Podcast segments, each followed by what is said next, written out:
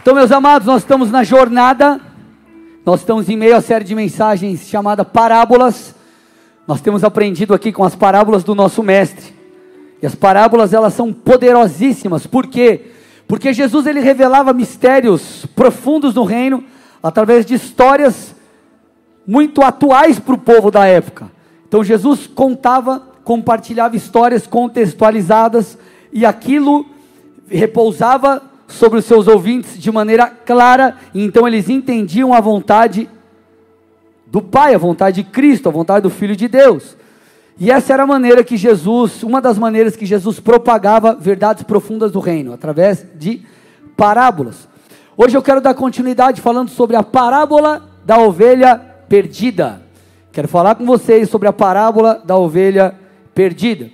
Então, ovelhas, pastores, e toda essa dinâmica de cuidado com esse animal, tudo bem? Era algo muito conhecido pelo povo da época, era algo do dia a dia. Então, quando o Senhor ministrava ou ministrou essa parábola, fez muito sentido para os seus ouvintes e fará para nós também. Jesus falando sobre a parábola da ovelha perdida, essa história revela o coração do Pai sobre os perdidos e também sobre nós cristãos, muitas vezes que estamos na casa de Deus. Então o Senhor vai te ensinar qual tem que ser o seu olhar, o seu coração para com os perdidos, mas também para com a pessoa que está do seu lado. Olha para ele ou para ele e fala: Menino lindo, fala aí para ele, os antigos vão saber o que eu estou falando. Eu preciso mudar os meus exemplos. Gente, esses dias eu dei o exemplo da porta dos desesperados aqui na igreja. Tivemos poucas risadas, porque poucos sabem que é a porta dos desesperados. Teve uma irmã aqui na cela que ela teve que mostrar depois no YouTube o que era a porta dos desesperados. Se você não sabe o que é a porta dos desesperados, você entra no YouTube e depois vê. Então Jesus me dá graça para falar coisas diferentes. Amém? Amém. Deram a mente para isso aí, pastor. Precisa mudar mesmo. Então, gente, nós vamos conhecer o coração do Senhor, quanto a mim, a você, os nossos irmãos, pessoas. Abra comigo em Lucas capítulo 15. Nós vamos ler dos versos, versículos 1 ao 7. 1 ao 7. Que parábola preciosa e poderosa. Diz assim o texto: Aproximavam-se de Jesus todos os publicanos e pecadores para ouvir. Os fariseus e os escribas murmuravam, dizendo: Este recebe pecadores e come com eles. Então Jesus lhes contou esta parábola: Qual de vocês é o homem que possuindo cem ovelhas e perdendo uma delas, não deixa no deserto as noventa e nove, e vai em busca da que se perdeu até encontrá-la? E quando a encontra, põe-na nos ombros, cheio de alegria, e indo para casa reúne os amigos e vizinhos, dizendo-lhes: Alegrem-se comigo, porque já achei a minha ovelha perdida. Eu digo a vocês que assim haverá mais alegria no céu por um pecador que se arrepende do que por 99 justos que não necessariamente ou que não necessitam de arrependimento. Então nós vamos aprender algumas coisas aqui. A primeira delas, gente, que vale reforçar e vale compartilhar com vocês, é o contexto no qual Jesus conta essa parábola. Então Jesus ele está recebendo, ele recebe pecadores, publicanos que ouvia o mestre ensinar. Para os líderes religiosos da época que confrontavam Jesus, isso era algo totalmente sem sentido.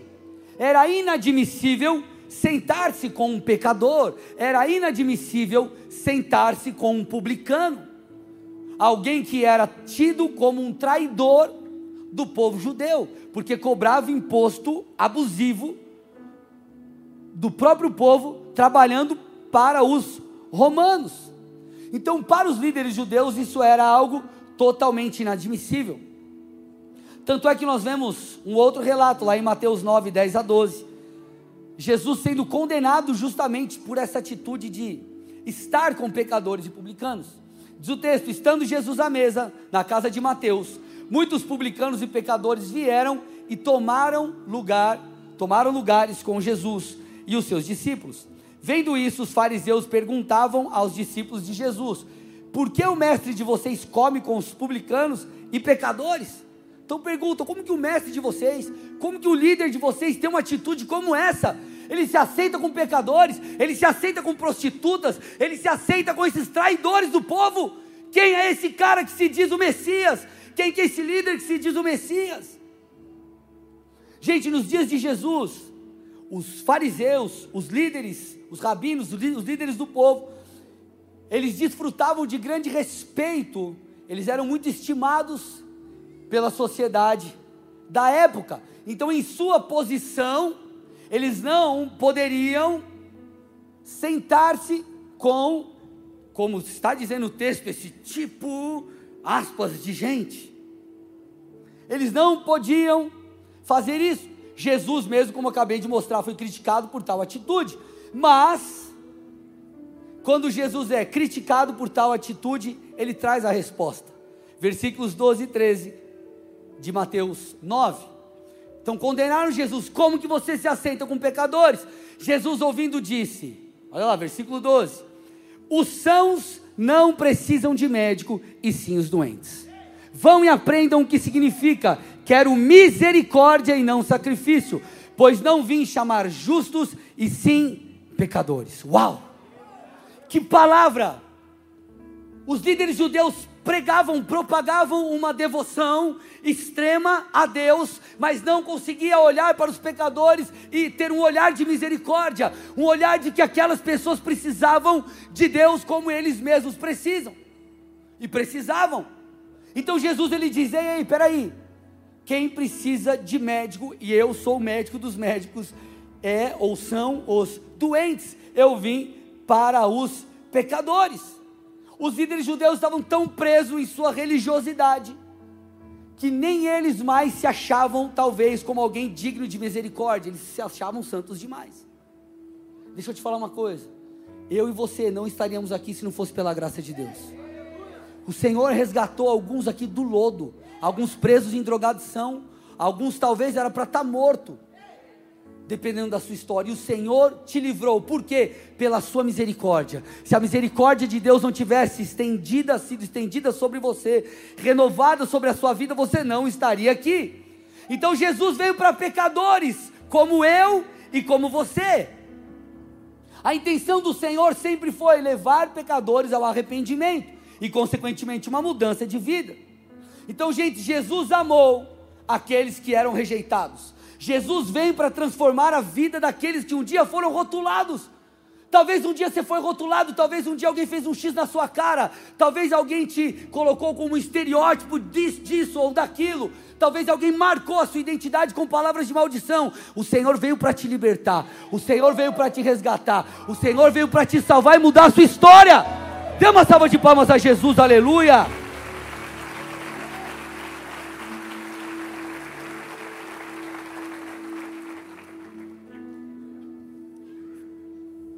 O Salmo 113 é uma verdade daquilo que Cristo faz nas nossas vidas.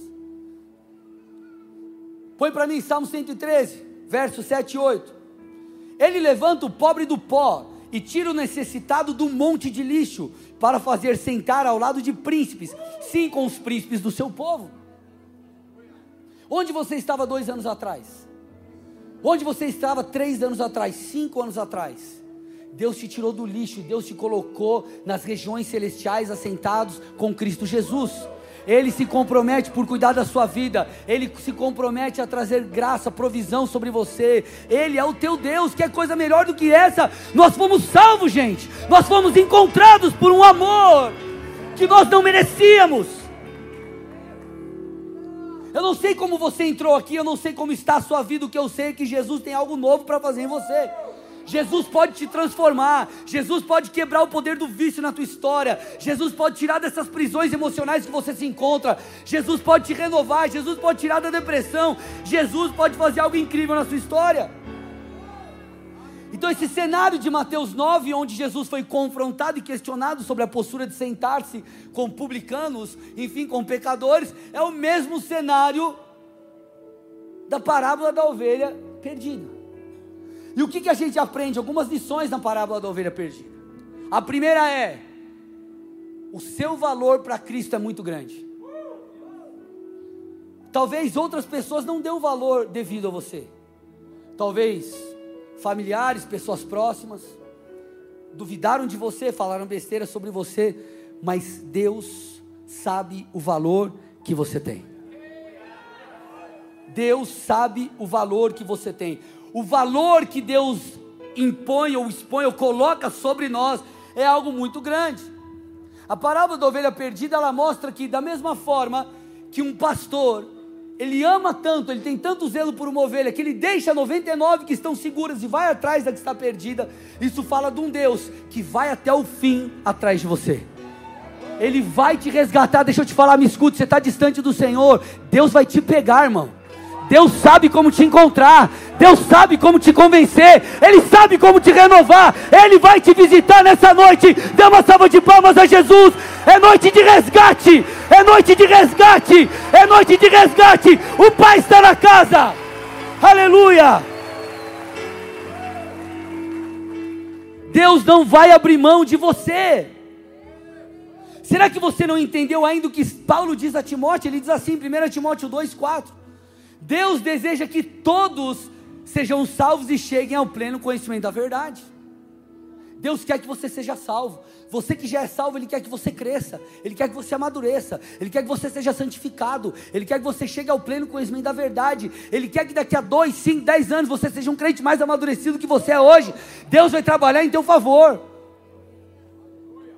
Esse é o desejo, essa é a intenção de Deus para nós. Agora, me escute. Escute. Esse texto fala que o Senhor deseja que todos sejam salvos. Quando você vai estudar o original da palavra grega aqui, desejar, um dos significados, dentre vários, ou dois dos significados, são: primeiro, estar resolvido ou determinado, e o outro é propor-se a.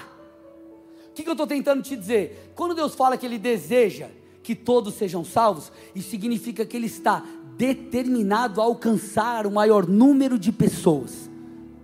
Ele está determinado, ele está, ele se propôs a alcançar o maior número de pessoas para que o sangue de Cristo possa, enfim, valer a pena para que o nome do Senhor seja glorificado, Deus está determinado a te alcançar. Você talvez entrou aqui pela primeira vez hoje, talvez você está assistindo pela internet, é o primeiro culto na sua vida que você está ouvindo, escutando. Deixa eu te falar, não é à toa, Deus pode te usar de qualquer coincidência, mas Ele te trouxe aqui.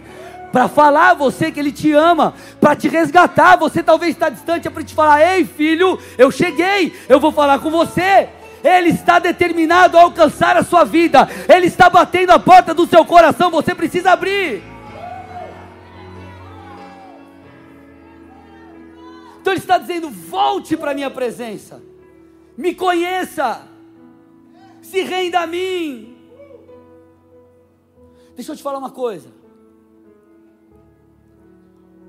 O que mais Deus Pai poderia dar em prol de uma alma senão o seu próprio filho. Escute. Se coloque no lugar de Deus. Imagine como um pai. O que é mais precioso para você dar em resgate de alguém?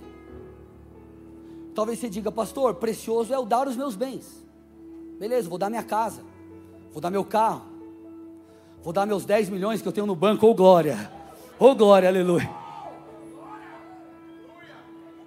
Vou dar as Ferraris e os eh, Lamborghinis que eu tenho na garagem. Tem valor? Tem valor.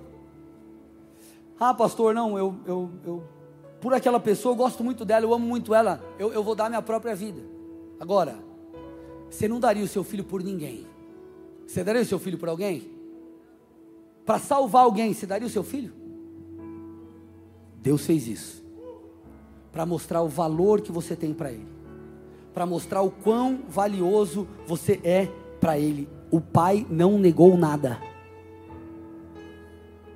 Por isso que Paulo fala a Tito, Tito 2,11: porque a graça de Deus se manifestou, trazendo salvação a todos. Todo aquele que crê, confessa Cristo e se arrepende, decide caminhar com Jesus, esse é salvo. Esse é salvo. Essa é a intenção do Pai. Paulo deixa claro que nós fomos reconciliados com o Pai por causa do Filho. Você foi reconciliado, nós somos reconciliados com Deus Pai por causa do Filho.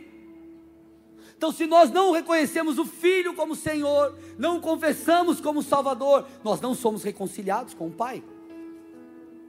Paulo diz isso, 2 Coríntios 5, 18. Tudo isso provém de Deus, que nos reconciliou consigo, consigo mesmo por meio de Cristo.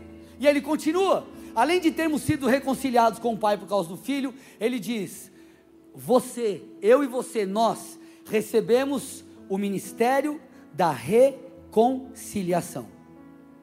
Sabe o que ele, tá, sabe o que ele está falando? Que da mesma forma que nós somos reconciliados, Deus nos dá a missão de sermos ponte e conexão entre a pessoa que você convive, caminha, que está no seu dia a dia e o Senhor. Você é uma ferramenta de reconciliação. Esse é o nosso ministério, o ministério de todo crente. Então nós temos que ser instrumentos de Deus para salvar o maior número de almas. Por quê? Porque as pessoas têm valor para Cristo. Não importa o que a sociedade diz, não importa se é o rico, o pobre, o americano, o japonês, o chinês, o negro, o branco, o amarelo, não importa, todos têm valor. E gente, eu não sei quanto a você, mas isso revela o profundo amor de Deus pela humanidade.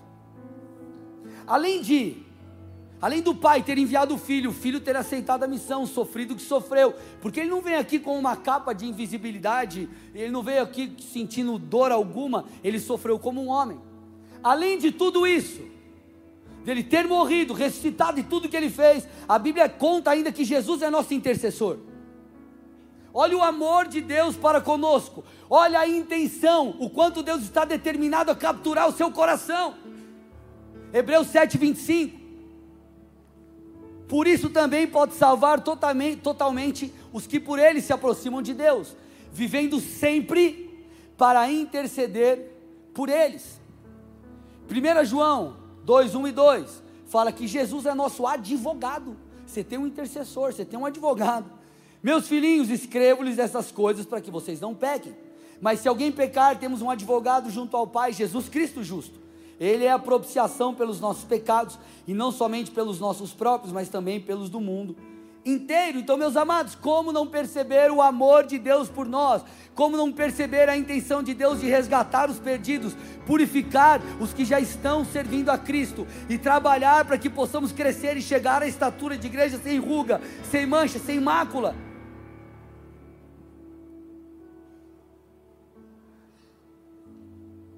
Uma ovelha quando não é guiada pelo pastor, ela fica perdida. Ela fica sem rumo, ela não consegue dar conta de si. Porque existem tratamentos para a ovelha. A ovelha precisa, é, é a, a, a, precisa cortar os pelos, precisa, precisa ter toda uma dinâmica para ela mesma não, não, não se acabar consigo. Óleo precisava ser passado sobre ela. A ovelha ela precisava do cuidado do pastor. Isso é extremamente necessário. Por isso que Jesus a Bíblia diz que aqueles que estão perdidos sem Cristo são como ovelhas sem um pastor. São como alguém que não tem um cuidado, alguém que está à própria sorte, alguém que espiritualmente vai morrer. Mateus 9, 36 a 38, ao ver as multidões, Jesus se compadeceu delas, porque elas estavam aflitas e exaustas, como ovelhas que não têm pastor. Então Jesus disse aos discípulos: A seara é grande, mas os trabalhadores são poucos. Por isso, peçam ao Senhor da seara que mande trabalhadores para a sua seara. Então a intenção de Deus é que as pessoas sejam salvas. Deus nos valoriza, Deus nos ama. Talvez você tenha sido rejeitado pelo seu pai, pela sua própria mãe, mas o Senhor ele te diz: "Vem. Vem como você está, que eu vou te transformar para que você se torne quem eu espero." Vem, o Senhor vai trabalhar na tua vida, Ele vai te conduzir, por suas veredas. O importante é vir. Às vezes as pessoas fazem, ah, mas como que eu faço, gente? A Bíblia diz que o Espírito Santo nos convence. A obra da santificação é uma obra do Espírito, mediante a comunhão com Deus. A tua preocupação tem que ser estar próximo de Deus, só isso. O resto vai acontecendo conforme a tua comunhão com Deus, as direções que o Espírito vai te dando e o convencimento do Espírito para que você viva uma vida de arrependimento.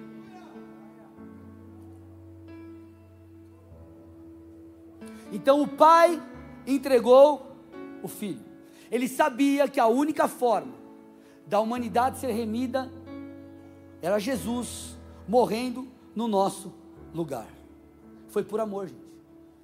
Por isso que João 3,16 diz: Porque Deus amou o mundo de tal maneira que deu o seu Filho unigênito para que todo aquele que nele crê não pereça, mas tenha vida eterna.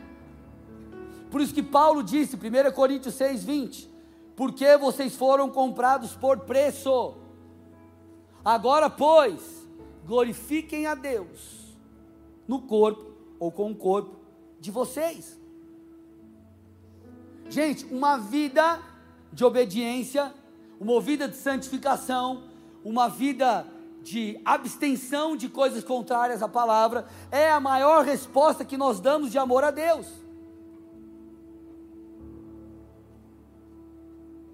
Gente, não sei se você percebe, mas isso chama muito a minha atenção. Quando a ovelha se perde, o pastor vai atrás. Deus, você consegue entender isso? O Senhor vai atrás de nós. O que, que aconteceu no Éden? Esse é um, nós vemos a mesma dinâmica no Éden. Adão e Eva pecam. Quem vai atrás de Adão? Quem vai atrás do casal? Deus, e não o casal vai para Deus.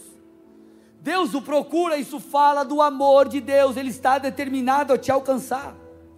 Ele está determinado, meu irmão, a falar com você. Deus quer que todos sejam salvos porque todos têm valor. Então Deus está em busca dos perdidos, mas Ele também está em busca daqueles cristãos que estão abatidos, que estão fracos, que estão frios na fé, que não oram mais, que não leem mais a Bíblia. Essa é a noite que Deus vai marcar a tua história. Me escute, eu estou profetizando aqui. Deus vai te visitar, Deus vai te renovar. O que antes fazia sentido para você e hoje não faz mais, voltará a fazer. O Senhor te diz, filho, aonde você está, filho? Onde você esteve, filho? Volte para a minha presença. Deus está te chamando de volta. De volta para o lugar de intimidade, de volta para o ambiente de secreto, de volta para o ambiente de revelação. Ei, você tem valor, você vale o sangue de Cristo. Então volte, então volte, então volte, então volte. Dê uma salva de palmas a Jesus, aleluia.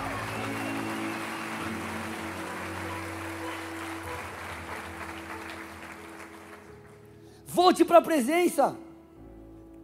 Volte para o lugar de intimidade.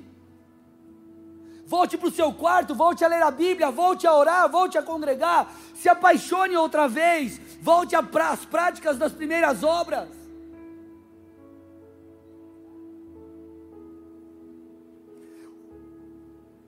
O Senhor condena a falta do primeiro amor. Volte, mantenha a chama acesa.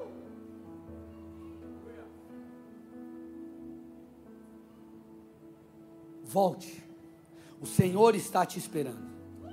Ele é um Deus de misericórdia, um Deus de compaixão, um Deus que estende a mão e diz: Filho, se arrepende e volte. Se arrepende e volte.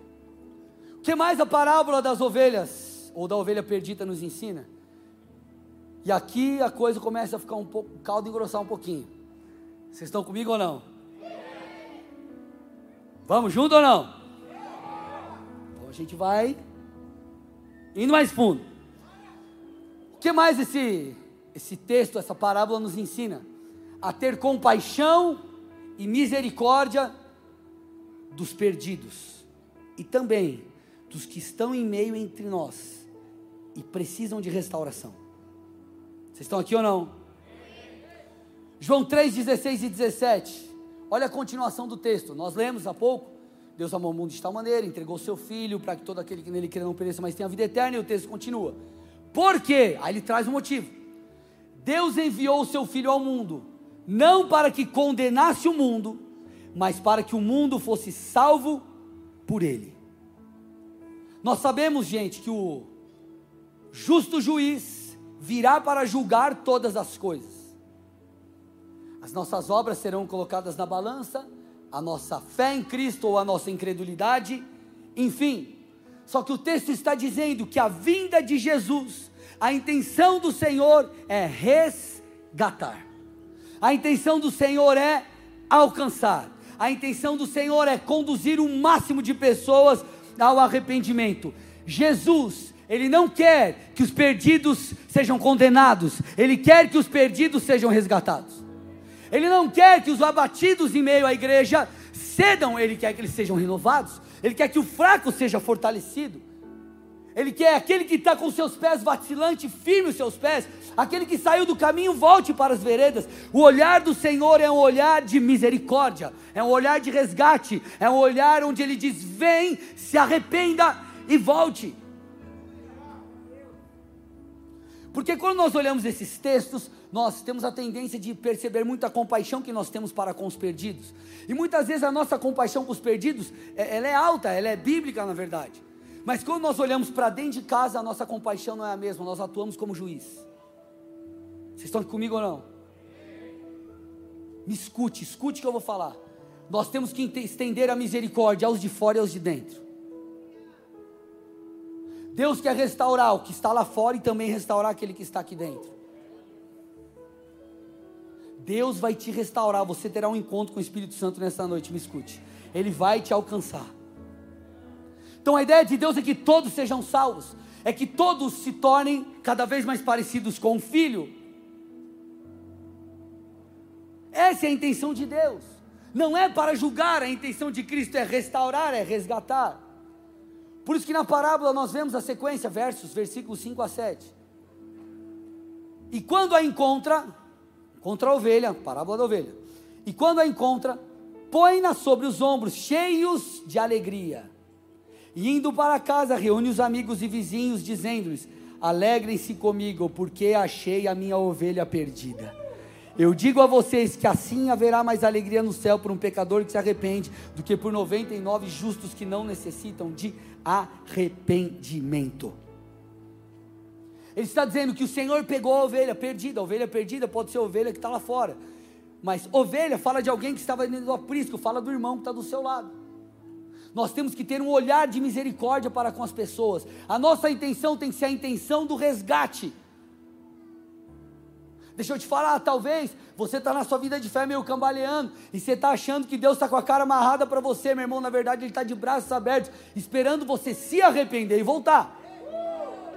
Não é voltar com a mesma cabeça, é voltar como filho pródigo. Pai, eu pequei contra ti, mas eu estou de volta. Vamos embora, vamos seguir. Obviamente, o filho pródigo teve as consequências dos seus erros. Nós temos que lidar com as consequências dos nossos pecados. Isso é fato. Mas nós temos um Deus de misericórdia nos esperando de volta.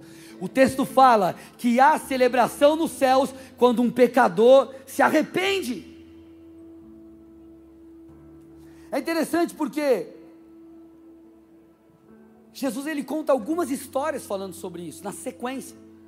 Aí você vê, logo em seguida, ele contando, falando sobre a parábola da dracma perdida, da moeda perdida.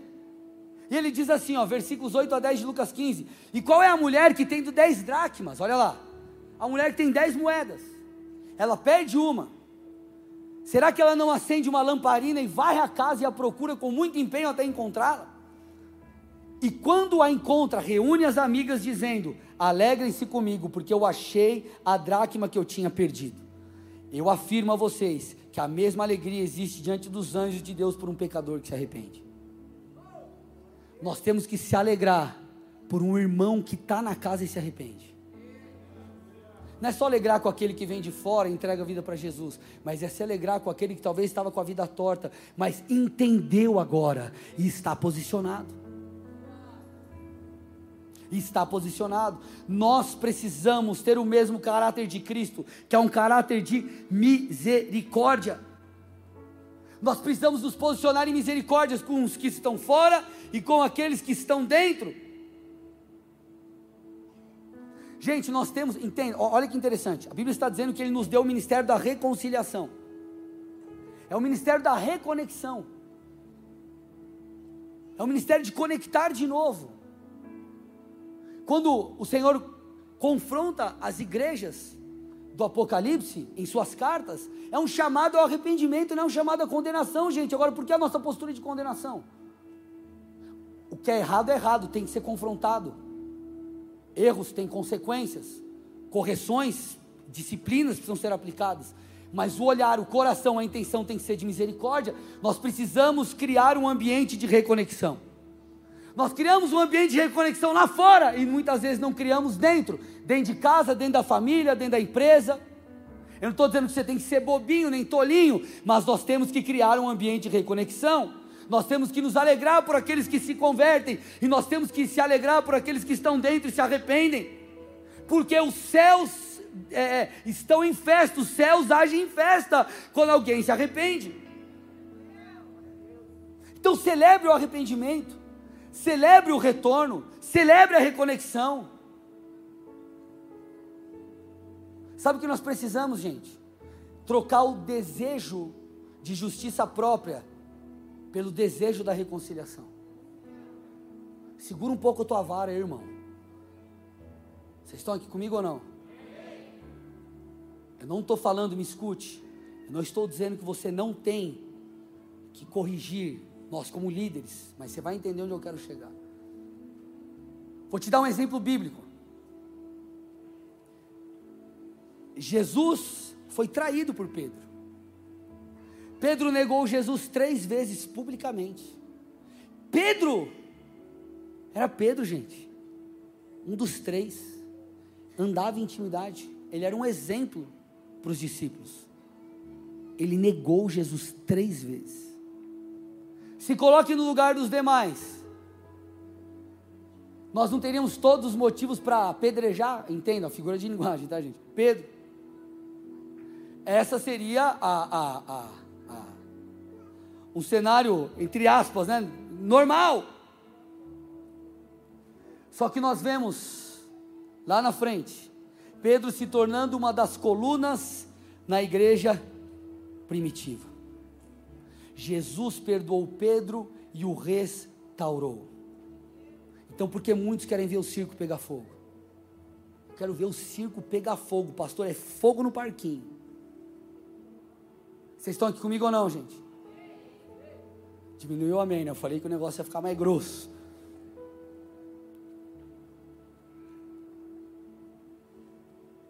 Quando você fofoca na sua empresa, quando você fofoca na sua família, quando você fofoca em qualquer lugar, está atacando fogo no parquinho, irmão. Está com algum problema, vai até essa pessoa e conversa com ela. Procura quem tem que ser procurado e conversa. Nós nos esquecemos que nós também somos difíceis. Esses dias eu fiz um, fiz um post no Instagram e eu coloquei o seguinte: Você sabia que você também é difícil?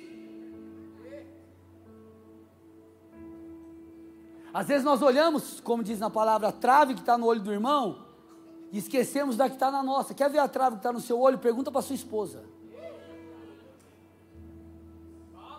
Pergunta para o seu marido. Nós olhamos a trave que está no olho do irmão. É, aquele irmão é difícil. Você também é. Ah, mas o cara não sei o quê. Você também, irmão, não é? Não é dizendo que é omissão, tem que, ser, tem que ser ajustado e confrontado. Mas você também tem as suas falhas que precisam ser consertadas. Então por que você não olha com misericórdia para o outro como você olha com misericórdia para você? Porque quando nós somos confrontados, nós damos justificativas. Ó, oh, eu errei, mas é por causa disso. Mas quando é o outro, a gente aponta e não tem misericórdia.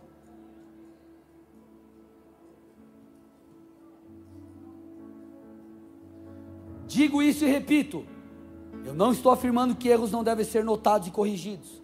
Omissão não pode acontecer, ela é tanto um erro como a falta de misericórdia. A Bíblia fala sobre disciplina, correção, diversas coisas e doutrinas para o bom andamento da igreja e do ministério. Isso é bom, isso é nobre, isso é necessário, mas muitas vezes em nós falta tolerância e misericórdia em meio ao processo de aprendizado das pessoas. Eu estou falando de atos promíscuos, eu não estou falando de levar a vida com Deus de qualquer forma, não estou falando de você estar tá no altar e estar tá indo para a cama com a sua namorada, não estou falando disso, gente. Estou falando de aprendizados enquanto o ministério acontece, enquanto a vida acontece. Você lembra, você, irmão, você não lavava louça na casa da sua mãe, você casou, tua mulher pediu para lavar louça. Você lembra a primeira vez que você lavou? Ficou um pedaço do frango atravessado assim na frigideira. Feijão ficou grudado em você, irmão. Primeiro feijão que você fez. O miojo que queimou e o arroz que ficou duro e queimado. Aleluia. O bife que era para ser aquela carne macia, sangrando, virou uma carne endemoniada. Conhece a carne endemoniada, irmão? Passa tanto a carne que ela vai envergando, ela vai envergando, ela vai envergando assim a carne. É a carne endemoniada. Eu não gosto de carne com demônio.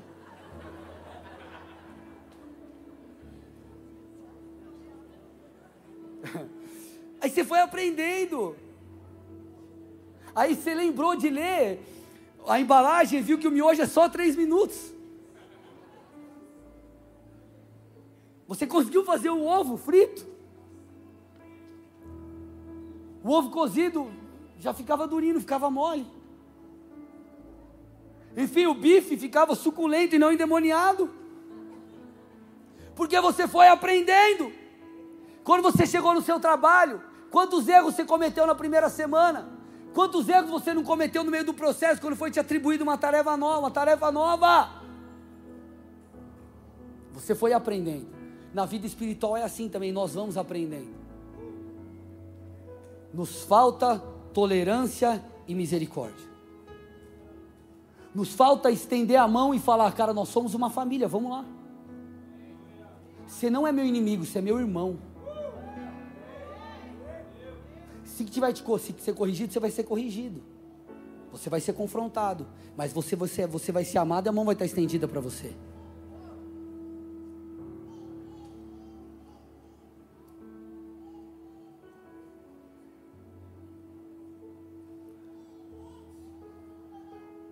Pedro, olha que interessante, a gente, a gente não percebe às vezes as coisas.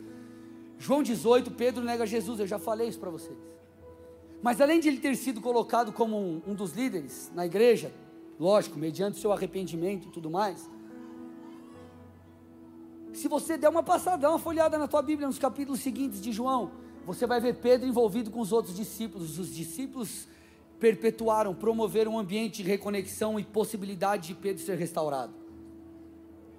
Lá em João 21, sabe o que você vê? Se você gosta de acompanhar na Bíblia, dá uma olhada em João 21. Você vê Jesus aparecendo aos outros discípulos no mar de Tiberíades.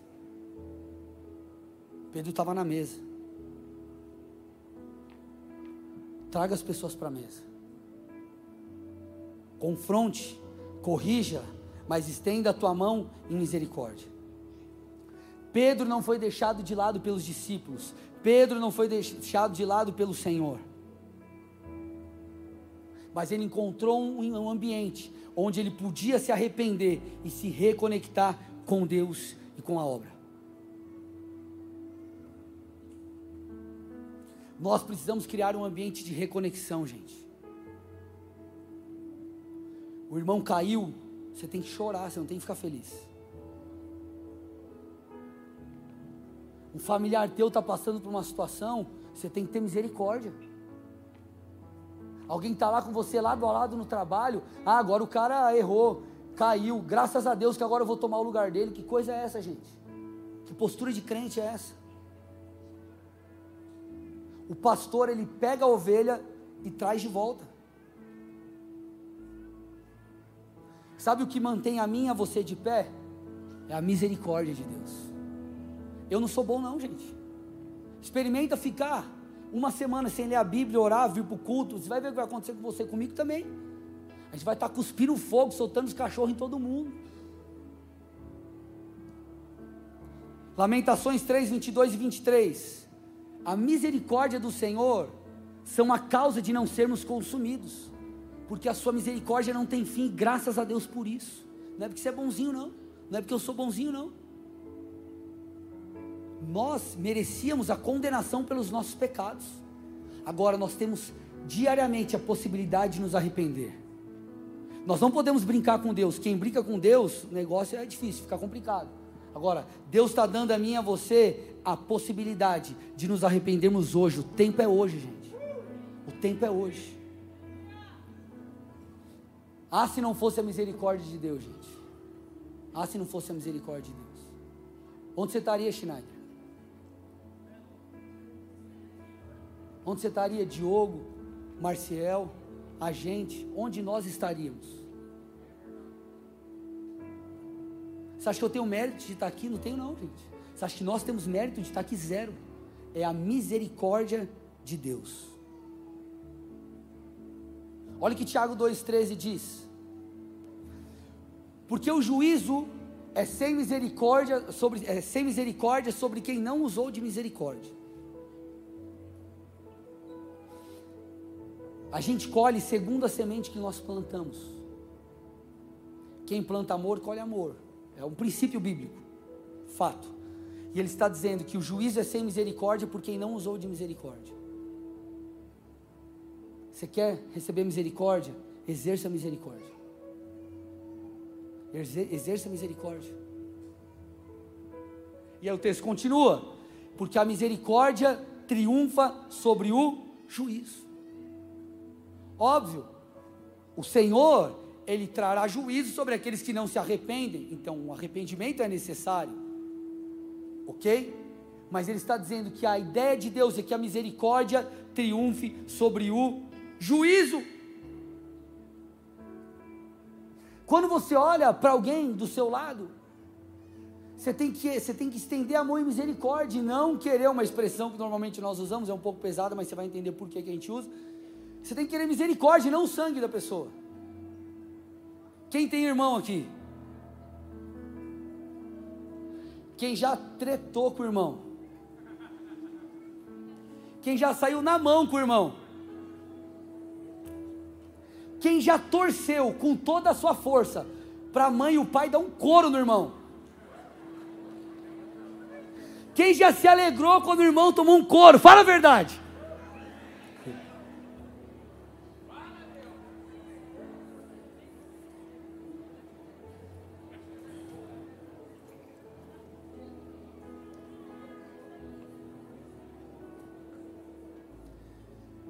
Estou fazendo essa pergunta que é um negócio aí normal. É, não, pode, não sei se eu posso falar normal, né? Mas acontece, né? melhor dizendo, no meio de famílias. Agora o problema é que a gente leva isso para o campo, te leva isso para o dia a dia, com os nossos. Encosta a porta ali para mim, alguém, por favor, gente, faz barulho. A gente leva isso para o campo da empresa, a gente leva isso para o campo das amizades, a gente leva isso para o campo das pessoas que convivem. Pastor, meu negócio é o seguinte: eu sou um soldado de Cristo, aqui é a espada, então eu quero pau. Eu quero couro, eu quero sangue. Gente, se Jesus quisesse o seu sangue, o meu sangue já estava morto. Mas ele estendeu a mão em misericórdia. Você não vai fazer o mesmo? Você foi acolhido em misericórdia. Você não vai fazer o mesmo por aquele que precisa de misericórdia? Alguns cometem o erro do irmão do filho pródigo. A, a, a história do filho pródigo, ela, ela é um relato de resgate. Ela mostra o filho pródigo, óbvio, como um, um protagonista da história, mas no meio dessa história nós vemos o irmão dele. O irmão dele. Se não fosse a postura do pai naquela história, se não fosse a postura do pai, se dependesse da postura do irmão, talvez o filho nunca mais voltaria para casa. Para você que não conhece a história do filho pródigo, a parábola conta de um homem que tinha dois filhos, um deles pediu a herança antecipada e ele abandona sua família, abandona sua casa, abandona o seu lar e ele passa a viver a vida de maneira desenfreada. Até que no meio do caminho, no mundão, ele cai em si e ele decide voltar para a casa do pai. Ele se arrepende. Ele se arrepende, ele pede por misericórdia. E aí, quando ele retorna, o pai celebra a volta do filho. O pai celebra o arrependimento daquele que estava perdido. Só que a Bíblia conta a postura, fala da postura do irmão mais velho. Lucas 15, 28 a 30. Então você está entendendo? Nós estamos em Lucas 15 ovelha perdida, dracma perdida e filho pródigo. Jesus está contando várias histórias para reafirmar um ponto. E ele diz: o filho mais velho, olha lá, ao invés de ele se alegrar que o irmão voltou, ele se indignou e não queria entrar. Saindo, porém, o pai procurava convencê-lo a entrar. Cara, estamos celebrando, teu irmão voltou, vem. Mas ele respondeu ao seu pai: Faz tantos anos que sirvo o Senhor e nunca transgredi um mandamento mas o Senhor nunca me deu um cabrito sequer para fazer uma festa com os meus amigos. Mas quando veio esse seu filho, que sumiu com os bens do Senhor, gastando tudo com prostitutas, o Senhor mandou matar um bezerro para ele. O irmão queria sangue. O irmão queria o couro do outro. Infelizmente, amado, muitas vezes nós agimos assim. Sabe qual é a resposta que o pai dá diante da imaturidade do irmão mais velho? Porque a postura é de imaturo. Ele fala assim, ó, Lucas 15, 31 e 32. Meu filho, falando para o irmão mais velho, para o filho mais velho, você sempre esteve comigo, filho. Filho, tudo que eu tenho é teu, filho. Filho, você está na minha presença. Você está desfrutando da minha presença. Você está desfrutando de coisas que teu irmão parou de desfrutar. Ele se perdeu, filho. Você não percebeu que ele vai ter que colher com os erros dele, com as consequências? Mas ele estava perdido, ele voltou. Ele foi achado, filho. A nossa postura tem que ser essa. Você não percebeu que o irmão voltou? Você não percebeu que um perdido retornou? Você não percebeu que alguém estava andando errante e ajustou as suas veredas? Ei, meu irmão, escute: as correções precisam existir, mas entenda, nós precisamos criar um ambiente de restauração. A própria pessoa que erra, ela colhe do, seus, do fruto dos seus erros. Ela perde credibilidade. Ela o filho pródigo se desfez da herança. Ela tem que lidar com o desafio dos seus erros, mas a nossa postura tem que ser uma mão estendida para a restauração. Quem falou isso, pastor? Além de tudo que você já falou, quero mais texto. Vamos lá. Jesus falou. Lucas 6,36. Sejam misericordiosos, como também é misericordioso o Pai de vocês. Bem-aventurados os misericordiosos. Põe na NVI para mim esse. Mateus 5,7. Não, não é. Bem-aventurados os misericordiosos, pois obterão misericórdia. A Bíblia elogia os pacificadores. Nós precisamos ser tolerantes. Sabe o que mantém um casamento de pé, irmão? É uma tolerância para que o crescimento aconteça de ambos. Você estava pronto quando você casou? Você estava pronto, irmã, quando você casou? Não. Só que vocês erravam e acertavam. Entenda, gente. Estou falando de. É verdade, eu traí minha mulher 60 vezes. Gente. Ok? Você erra. Você se arrepende. E vocês têm uma tolerância, uma mão estendida e misericórdia, porque vocês têm uma aliança. Paulo, a, a, ou melhor, a Bíblia diz que nós somos uma família espiritual. Quando nós falamos, por exemplo, de igreja, é uma família espiritual, nós temos que lutar por isso. Quando nós falamos lá da tua casa, é a tua família.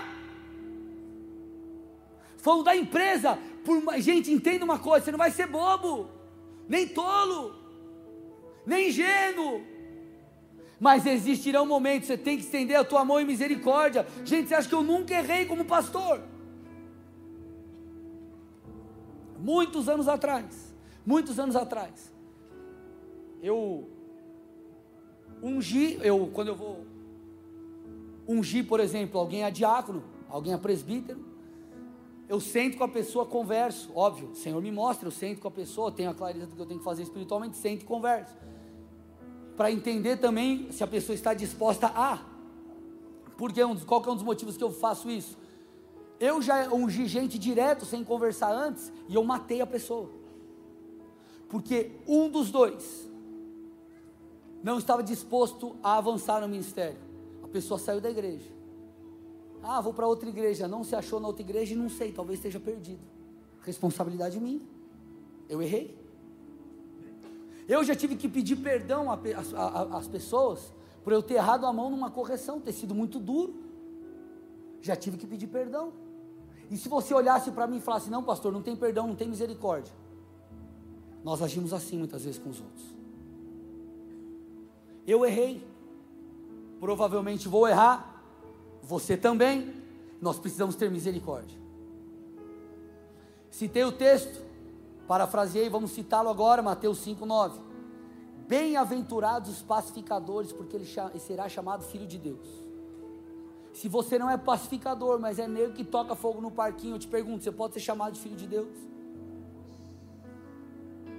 Tem momentos que você vai ter que corrigir, tem momentos que você vai ter que ser firme, existirão os momentos. Mas fato é, nós precisamos lutar, lutar pela restauração das pessoas. Nós precisamos lutar para que aqueles que estão distantes voltem, para aqueles, aqueles que estão perdidos se arrependem e se arrependam, seja um pacificador. Sabe o que a Bíblia fala sobre, fala em 1 Timóteo 3, dos requisitos de um líder, por exemplo? Inimigo de contendas.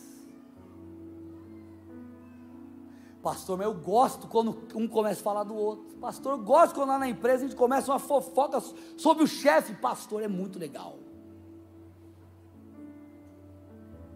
É muito massa, pastor tem que ser inimigo de contenda. Eu te pergunto, você é amigo de contenda, gosta de uma fofoca ou você é um pacificador? Escute, a fofoca tem que parar em você. Chegou em você, mata, acaba. Está com um problema? Vamos lá conversar, vamos perguntar os porquês. Sabe o que, que às vezes acontece fofoca? Por exemplo, tem um negócio lá com o chefe lá. Ah, não sei o quê. Porque você não sabe a cabeça do chefe, você não sabe os porquês. Então vai perguntar para ele. Ao invés de você ficar julgando ele.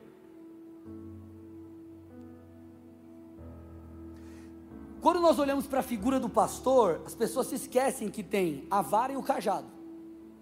Escute, a vara e o cajado. O salmista fala sobre isso, Salmo 23, 4. Ainda que eu ande pelo vale da sombra e da morte, não temerei mal nenhum, porque tu estás comigo. O teu bordão, ou a tua vara, e o teu cajado me consolam.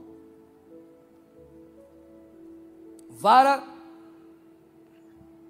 e cajado eles precisam, precisa existir o discernimento sobre qual usar em cada momento. A vara, o bordão, era um pedaço, como um pedaço de pau curto, que o pastor ele usava para duas coisas. Primeiro, afugentar os inimigos, era uma ferramenta de proteção para com as ovelhas. E segunda coisa, era para corrigir as ovelhas. Corrigir a ovelha corrigir a ovelha. Sabe qual que é o problema, gente? Ao invés de nós corrigirmos as ovelhas e afugentarmos, batermos no inimigo, nós batemos nas ovelhas. Vocês estão aqui ou não? Uma, da, uma das facetas da ferramenta do pastor é afugentar os inimigos. Inimigo você bate, ovelha você corrige. E correção é amor. Correção fala de restauração. Correção fala de bons olhos. Correção fala de trazer, é, é, de, de, de, lutar pelo bem da pessoa. Agora tem um cajado. O que, era o cajado? O cajado era uma espécie de vara com um, tipo um gancho na ponta. Um gancho. Então imagina, imagina tipo uma bengalinha assim, tipo um gancho. E sabe para que era o cajado? Para puxar a ovelha para perto, era para guiá-la para o caminho correto. Tem momentos que as pessoas estão batendo com o bordão e com a vara, sendo que elas deveriam puxar o cajado e orientar a pessoa para o caminho correto. Tem momento que você não bate, você orienta. Pastor, quero ver a disciplina. Tem que ter a disciplina. E aí, tem?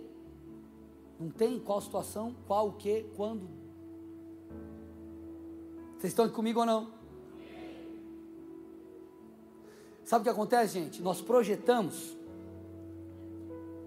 um modelo. Seja na família, na empresa, em qualquer lugar. Você projeta um modelo segundo o teu padrão de vida, segundo o teu modelo mental. E o teu modelo mental não necessariamente é o certo. Vocês estão aqui comigo? Escute, tem um livro sobre educação financeira que ele fala assim, ó. Acho que é o primeiro capítulo. Nem todo mundo é louco. Sabe o que ele está querendo dizer? Todo mundo que faz maluquice com dinheiro, ele faz por algum motivo. Sabe o que ele está falando? A pessoa pode parecer louca para você, mas ela na cabeça dela ela não é louca. Sabe o que ele está tentando dizer? Cada um toma uma atitude segundo o seu modelo mental. Existem modelos mentais que estão errados e têm que ser corrigidos, porque de fato é algo errado. Agora, existem modelos mentais que você só precisa ajustar a rota, só isso. Vai ficar tudo bem. Você está usando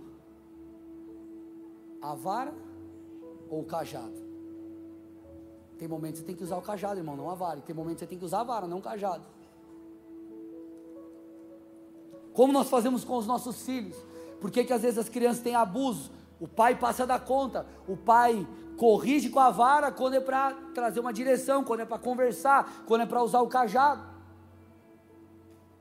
Em vez, do, em vez do marido conversar com a esposa, falar de uma forma que faça sentido, ajustar a rota na família, ele faz o que? Ele desce a lenha. Mas pastor, lá na minha empresa não tem uma pessoa que fica, tá irmão? Em vez de você corrigir a vara, você, em vez de você corrigir a rota, você desce a vara. Quando não é para descer a vara. Então a lição da ovelha perdida é: ame pessoas, busque a restauração delas, crie um ambiente de reconexão e de restauração. Por quê? Porque a vontade de Deus é que todos possamos nos aproximar dEle. A vontade de Deus é nos trazer de volta. A vontade de Deus é fazer com que sejamos, com que nos arrependamos. A vontade de Deus é fazer com que eu e você possamos nos alegrar uns com os outros à medida que nós avançamos possamos chorar com os que choram e nos alegrar com, aquele, com, aquele, com, aquele, com aqueles que se alegram. Possamos ter o nosso coração purificado, um coração como de Cristo.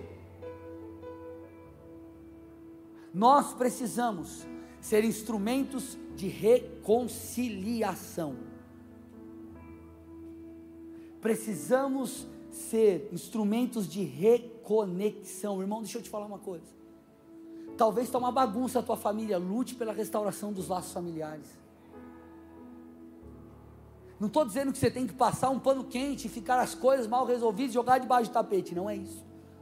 Mas resolva, lute pela restauração. No teu casamento, nas tuas relações, onde você estiver. Deus quer nos transformar. Ele quer apagar os nossos pecados, ele quer remover a culpa. A mensagem da cruz é uma mensagem de reconciliação. Por, sabe por que, que as pessoas ficavam de cara com Jesus? Porque Jesus, Jesus olhava, me escute, olhava para aqueles pecadores como alguém digno de misericórdia, e Jesus já os via transformados. Nós estamos olhando e vendo os erros. Jesus está olhando e falando: Eu sei que você errou, vamos corrigir, está errado, mas vamos lá, vamos continuar. A nossa postura, ela tem que ser uma postura de misericórdia, uma postura de restauração. Talvez você nessa noite precisa de restauração, meu irmão. Deus está te chamando de volta. Meu irmão, Deus está te chamando para perto. Você acha que ficar distante de Jesus é o melhor? Você acha que parar de ler a Bíblia, de orar é o melhor? Você acha que de fato não congregar é o melhor? Não é o melhor. O Senhor quer remover a culpa. O Senhor quer te ajudar a vencer esses pecados. O Senhor quer te reconectar. O Filho Jesus foi para a cruz para que pudéssemos nos reconectar com o Pai. A ideia de Deus é que tenhamos intimidade com o Senhor. A ideia de Deus é que haja unidade no nosso meio. Na unidade, Deus ordena a bênção. Parábolas como essa bugam a nossa mente. Levam a mim a você a, a rever condutas, padrões e maneira que nós estamos agindo. Essa é a noite de resgate. Deixa eu te falar, você vai, nós não somos perfeitos, mas nesse lugar você vai criar um ambiente, você vai encontrar um ambiente de restauração. Você vai encontrar um ambiente de reconexão com Deus. Eu vou profetizar aqui para vocês ouvirem. Deus trará pessoas distantes para essa casa. As pessoas serão acolhidas, elas se sentirão amadas, elas serão corrigidas, confrontadas sim, mas elas encontrarão um lugar de conexão com Deus. Em nome de Jesus. Em nome de Jesus. Feche seus olhos e curve sua cabeça. Aleluia.